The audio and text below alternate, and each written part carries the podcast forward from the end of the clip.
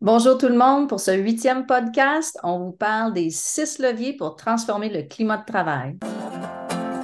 Bienvenue à Radio Leadership pour rayonner, inspirer et créer dans votre rôle de leader.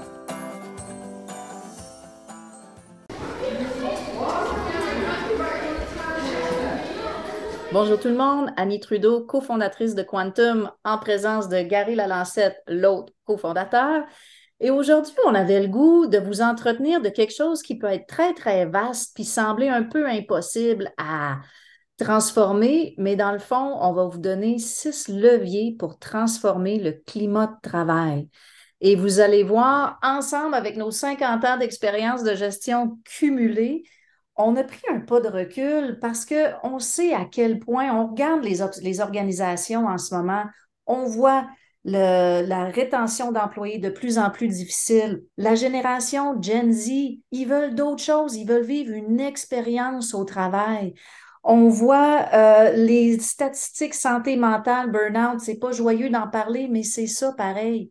Et au final, tout ce qui sous-tend la toile de fond derrière ces indicateurs-là, qui sont comme des drapeaux rouges, c'est quoi? C'est le climat de travail. Puis le climat de travail, c'est dur à mesurer, on ne le voit pas, mais on le ressent. Et c'est ça qu'on veut mettre à votre portée aujourd'hui. C'est six leviers qu'on vous propose pour vraiment commencer à transformer ce climat de travail-là. Gary, comment tu nous partirais ça en termes de premier levier? Ma recette que j'ai développée avec Annie au courant des années à se parler dans des mandats, des fois dans euh, nos fonctions respectives, qu'on a mis en application. Donc, ce n'est pas une théorie là, euh, philosophique qu'on vous présente, c'est du concret. Le premier premier, c'est ta position témoin. Comment tu l'utilises? Ta position de témoin, elle est extrêmement importante parce qu'elle te permet de te regarder agir, penser, mais pensée euh, limitante. Ah, on le sait bien, le monde est résistant au changement. Tu sais, le genre de phrase que tout le monde se répète, là, mais ça repose sur quoi le monde est résistant au changement? Mais si je pense que les gens sont résistants au changement, ah ben, je viens de me légitimer. C'est pas moi qui gère mal, c'est eux qui sont pas bons, qui n'aiment pas le changement.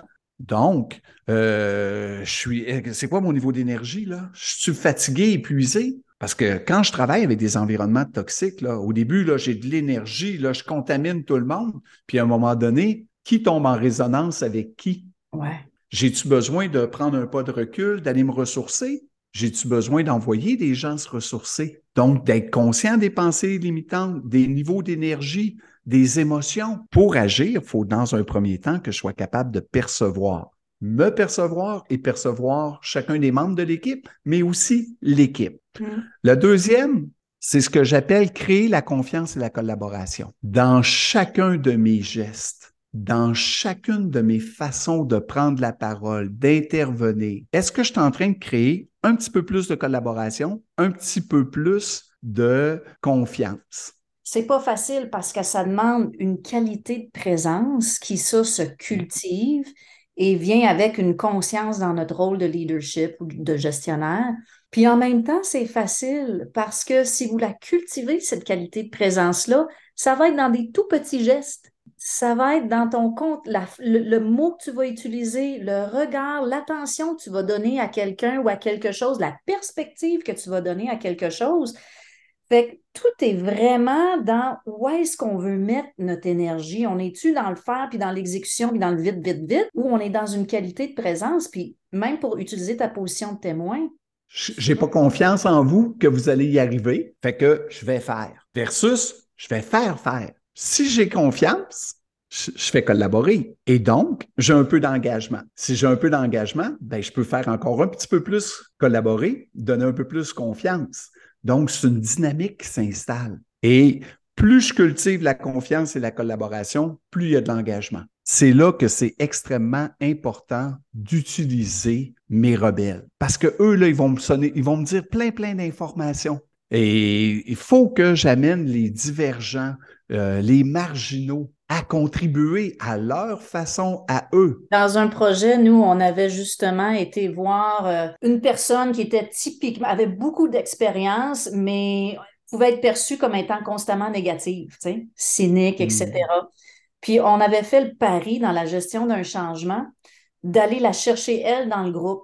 Un, ce que j'ai constaté, c'est que, puis ça m'a permis de le constater, souvent, c'est les marginaux qui ont le plus à cœur la mission puis le service client. Puis c'est pour ça qu'ils sont, ils veulent tellement être vocaux parce qu'ils l'ont dans leur trip. Puis donc, elle avait apporté des super bons points pour qu'on améliore notre service à la clientèle, mais deux, souvent, puis c'est comme personnellement, je choisirais les marginaux, les rebelles qui ont aussi la crédibilité parce que tu as des gens qui vont, entre guillemets, se plaindre pour se plaindre, mais il y en a qui ont cette crédibilité-là, hein, d'expertise dans l'équipe. En fait, ce que tu nous dis, Annie, c'est que je ne vais pas utiliser mes employés difficiles. Je vais utiliser mes employés en difficulté. Tu sais, notre podcast sur les employés difficiles, c'est ça la nuance importante. Mais la personne qui est divergente, il faut que je sois habile pour l'écouter dans sa divergence. C'est quoi la qualité d'information qu'elle me donne? C'est sûr que moi, si je suis dans mes émotions, je voudrais pas l'écouter. Fait qu'on revient à notre point de tout à l'heure, position de témoin. Donc, il faut que j'aille chercher des gens qui vont avoir le courage de me dire ça fait quatre fois qu'on a des projets sur cet aspect-là, puis ça n'a jamais rien changé. Moi, j'avais eu un employé, je, venais de commencer un mandat où je gérais une équipe de services corporatifs qui n'était pas mon domaine. Fait que j'avais été très axée dans les premières semaines de mon nouveau mandat sur la business, la comprendre et tout ça, mais ça se déroulait dans un climat, par ailleurs, de transformation où il y avait eu beaucoup d'intérim avant moi, puis des, des, des situations de harcèlement. L'équipe avait été brassée. Puis un matin, tout bonnement, j'ai un de ces employés-là, je m'en rappelle, qui rentre dans mon bureau, puis c'était tough à recevoir, là, mais qui me dit essentiellement, puis il me le dit à peu près dans ces mots-là, euh, réveille-toi parce que ton bateau, il coule. Et ça m'avait tellement fait un choc. Fait que rapidement, grâce à la position de témoin, justement, j'ai pu comme, tu sais, pas tomber dans mon ego parce que c'est blessant faire ça, parce que comme boss, tu veux toujours avoir l'air en contrôle, hein, puis que ça va bien. Puis je me suis servi de ça, j'ai travaillé avec lui, avec d'autres, etc. Puis en effet, c'était pas rose, là, mais il m'a ouvert les yeux, tu sais, et ces employés-là sont vraiment précieux. Je crée une vision à partir des irritants majeurs que je vais tourner en positif. Ah, ici, on n'est jamais capable d'avoir des équipements qui ont du bon sens. OK, c'est un irritant, ça, je l'entends. Qu'est-ce que tu es en train de me dire si je le vire en positif? On veut des équipements performant. Donc, ma vision, là, elle permet de dire à tout le monde, on s'en va à New York. Elle émerge de ce qu'on vit. J'aime ça parce que c'est simple. J'ai trop souvent vu, puis même des fois, juste évoquer le terme vision, le monde, ils roulent leurs yeux, là. s'en cache à peine, parce qu'on a trop souvent vécu des exercices de vision qui étaient top-down, ou même si ça venait du bas, on s'en mêle les pinceaux, puis là, on commence à négocier les virgules, le terme, le ci, le ça. Gang, gardons ça simple. Le monde est assez complexe, puis c'est comme ça qu'on va garder notre monde. Puis j'adore ça, cette idée-là de partir d'un héritant concret, puis de prendre son contraire. D'aller avoir autant qu'il y a de l'engagement dans l'héritant, là, ben l'engagement va se transférer dans si on peut résoudre ça, gang, tu vas avoir ton monde. Là. La vision, je la décline en objectif. Et là, on a parti le cycle. En ce sens qu'une fois que j'ai ma vision, là, ben, je suis capable de voir c'est quoi l'opposition que j'ai pas. Donc, j'ai ma situation souhaitée, ma vision, mais j'ai aussi ma situation réelle. Qu'est-ce qui se passe? Ben, on n'a pas tel équipement, tel équipement est toujours brisé. Euh, euh, OK, bon, ben, si j'ai un écart entre ce que je veux et ce que j'ai, là, j'ai une problématique qui me donne des conséquences. La conséquence, c'est la partie visible. Mais c'est la partie qui crie fort. Hein, euh, euh, quand tu es dans le domaine public, là, les médias ils vont mordre d'inconséquences. Euh, le politique, il mord d'inconséquences. Puis là, là c'est toute la pression est sur les conséquences. Donc, sans s'en apercevoir, comme gestionnaire, on est aspiré. Nos équipes sont aspirées. Leur énergie va sur les conséquences. Mais vous comprenez que si je travaille sur des conséquences, ben, la seule chose qu'on fait, c'est qu'on s'épuise. C'est endémique. Ça revient toujours. Et ça m'amène à mon point 4 qui est de travailler sur des causes. Si on met notre énergie sur les causes, ben on a des gains. On voit que ça s'améliore. On a plus d'énergie, on prend confiance en nous en tant qu'équipe, on s'aperçoit que, on se rapproche de notre vision. Hein, les, écarts, là, ils s'amenuisent. Ah, ben là, on prend espoir. Alors que sur les conséquences, on s'épuise, on a l'impression de tourner en rond. Et quand on tourne en rond, là, c'est la meilleure façon de devenir fou. Ben, puis en fait, c'est la meilleure façon de d'avoir un impact euh, néfaste sur le climat de travail. Tu sais, ça crée ces climats de travail-là, puis même des cultures de l'urgence où on passe de gestion de crise en gestion de crise. Puis c'est paradoxal parce que c'est épuisant, mais en même temps, c'est grisant parce qu'il y a full adrénaline. L'idée, avec ma position de témoin, hein, en faisant collaborer les gens, en se faisant confiance, on va basculer sur les causes, on va les comprendre, les causes. Euh, ce qui nous amène à notre cinquième règle qui est penser en mode cercle itératif de croissance. Ça veut dire quoi ça? Ouais, c'est quoi cette bébite-là? c'est quoi cette bébite-là? Dans le fond, prenez un être humain. Je respire, expansion. J'expire, contraction. Quand j'expire, je panique pas, je vire pas fou, je capote pas parce que, écoute, il va-tu avoir encore de l'oxygène qui reste dans l'univers euh, pour ma prochaine inspiration? Ben non, je, fais confiance à ce mouvement-là, qui est le mouvement de la vie, hein, au travail. On fait des expansions, hein, on améliore des choses, on change des, façons de faire, on améliore un processus, on, ben, on prend de l'expansion. Et à un moment donné, là, on sent que, oups, il arrive euh, une contraction. Ah, là, ça marche pas. On reprend des vieux patterns. il y a des vieilles émotions qui refont surface. Si je panique, je vais forcer la contraction. Je vais même l'amplifier.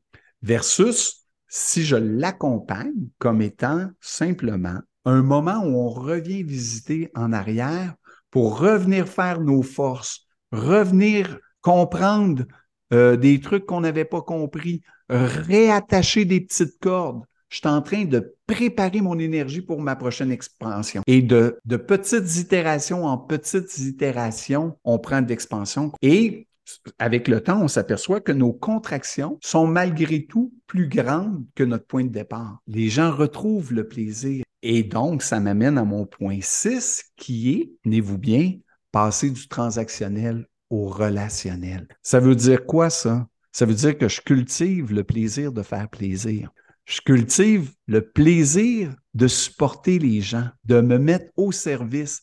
Et ça, là, euh, comme gestionnaire, moi, je, je, me suis toujours vu comme j'inverse la pyramide du pouvoir. Je suis pas là pour moi, je suis là pour vous autres. Moi, je me mets à ton service. Et je demande à tout le monde de faire la même chose. La personne qui fait des coms, là, ben, elle fait pas des coms pour elle, elle fait des coms pour ses clients. Mets-toi à leur service. Euh, la personne qui fait des programmes d'apprentissage, là, puis de développement de compétences, elle les fait pour les gens qui en ont besoin. Mon 1-800, je capote qui m'est si cher, là. Comment on va régler nos, nos problèmes, nos résolutions de problèmes, là? Ben, c'est les gens qui vivent le problème. Ben, tu te mets-tu à leur écoute, à leurs besoins? J'avais euh, une situation comme ça encore là problématique, mais pour démontrer le contraste avec ce, dont on parle puis ce qui est souhaité, euh, on était en train de faire une mise en œuvre d'un changement technologique. Grosse surprise, on est là-dedans depuis dix ans. Puis l'équipe nationale, qui était surtout anglophone, venait déployer un mécanisme de résolution de problèmes. Fait qu'on avait un petit team de super usagers.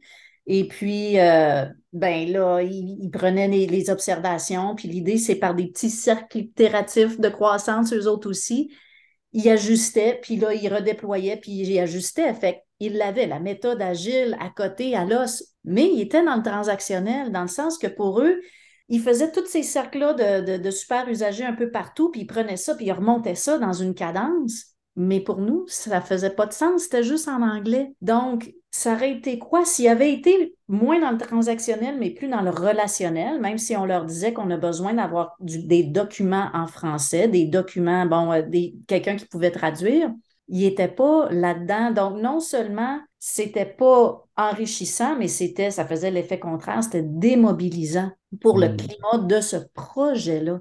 Fait que, mmh. ça aurait été juste un micro-changement. Oui. Bien, le relationnel, ça le dit, hein? C'est, ça passe par une relation. Mmh. Fait que si je veux être en relation avec toi, il faut que je m'adapte à toi. Il mmh. faut que je comprenne qu'est-ce qui est important pour toi. Donc, ça veut dire que je pars plus de moi, mais je pars de toi, ta réalité. Et j'essaie de me mettre à ton service pour t'aider dans ta réalité, puis pour avancer vers notre vision. Qu'est-ce que tu as besoin, toi? Tu sais, pense juste aux, festivités, puis on l'a vécu, toi puis moi, euh, hein, dans des organisations où les festivités les reconnaissances, les activités de reconnaissance, ce que moi j'appelle des festivités, étaient de l'ordre de la politique organisationnelle. Vous devez euh, émettre tant de certificats de reconnaissance par année. Ben, si vous allez voir notre podcast sur euh, la motivation, ben, vu que c'est devenu formel, ça devient une politique de l'entreprise. Et une politique de l'entreprise, c'est un facteur de maintenance. Ça veut dire quoi, c'est un facteur de maintenance? Ça peut juste faire en sorte que les gens ne sont pas démobilisés, mais ça ne fait pas qu'ils deviennent positifs. Des fois, ça peut faire en sorte qu'ils deviennent négatifs. Puis je te donne un, exemple rapidement. Euh, un grand projet national était lancé avec l'équipe de projet, puis j'entends encore l'employé qui me disait Bon, on sait qui va avoir des prix de reconnaissance cette année. Avant mm. même que le projet, en fait, ait fait ses preuves, parce que c'était tellement rendu usuel que quel que soit le résultat du projet, ben, il y avait un prix de reconnaissance. Fait que, c'est un exemple de cynisme, vraiment, mais il est réel, ce cynisme-là. Alors que si tu le fais parce que tu aimes ton monde, moi, je me suis déjà levé à 4 heures du matin pour aller acheter du café puis des beignes pour des gars qui travaillaient à l'extérieur euh, au froid. Et euh, je les avais reçus avec juste du café et des beignes. Un vieux monsieur là, euh, m'avait pris à part pour me dire depuis 20 ans, c'est la première fois qu'on m'offre un café et une beigne. Puis le monsieur, là, Annie, je n'aurais pas eu besoin de pousser beaucoup pour que les yeux coulent. Mmh. Ça venait du cœur je voulais leur faire plaisir. Je voulais leur dire que je les trouvais vraiment hot. Prendre plaisir à faire plaisir quand tu rends service, là. Tu sais, quand on a tous vécu ça, sortez du travail, là. Tu rends service à un ami, à quelqu'un, puis qui, il est tellement content. Hey, merci, tu m'as sauvé la vie. Hey, vous l'avez tout ressenti, ce picotement-là, cette charge-là qu'on a comme retour. Ben ça, là, ça s'appelle combler le besoin affectif, qui était dans la motivation, c'est les plus élevés, là. La reconnaissance, hein? Sentir qu'aujourd'hui, je fais des choses que je faisais pas hier. Donc, quand on fait des activités de formation, on fait grandir les gens. Donc, à chaque fois qu'on réussit à finir une spirale, un cercle itératif. Je donne de la reconnaissance. Pour moi, quand tu parles du transactionnel au relationnel, j'ai une image qui pop, puis c'est vraiment ce qui fait la distinction, là, dans l'essence même, là, entre quelqu'un qui gère puis quelqu'un qui prend en charge. Mais quand on parle de leadership, parce que le leadership, il se crée de l'intérieur. Premier levier, utiliser la position de témoin. Deuxième levier, collaborer, confiance pour générer de l'engagement. Utiliser les irritants pour en faire une vision. Troisième levier. Troisième levier. Quatrième, séparer cause-conséquence pour être certain qu'on travaille sur les causes. Cinquième levier, penser en mode cercle itératif de croissance. Et le sixième, passer du transactionnel au relationnel. Avez-vous remarqué que j'ai à peu près pas parlé du climat de travail? C'est un parce fait, Oui, ben, parce que le climat de travail, c'est une conséquence.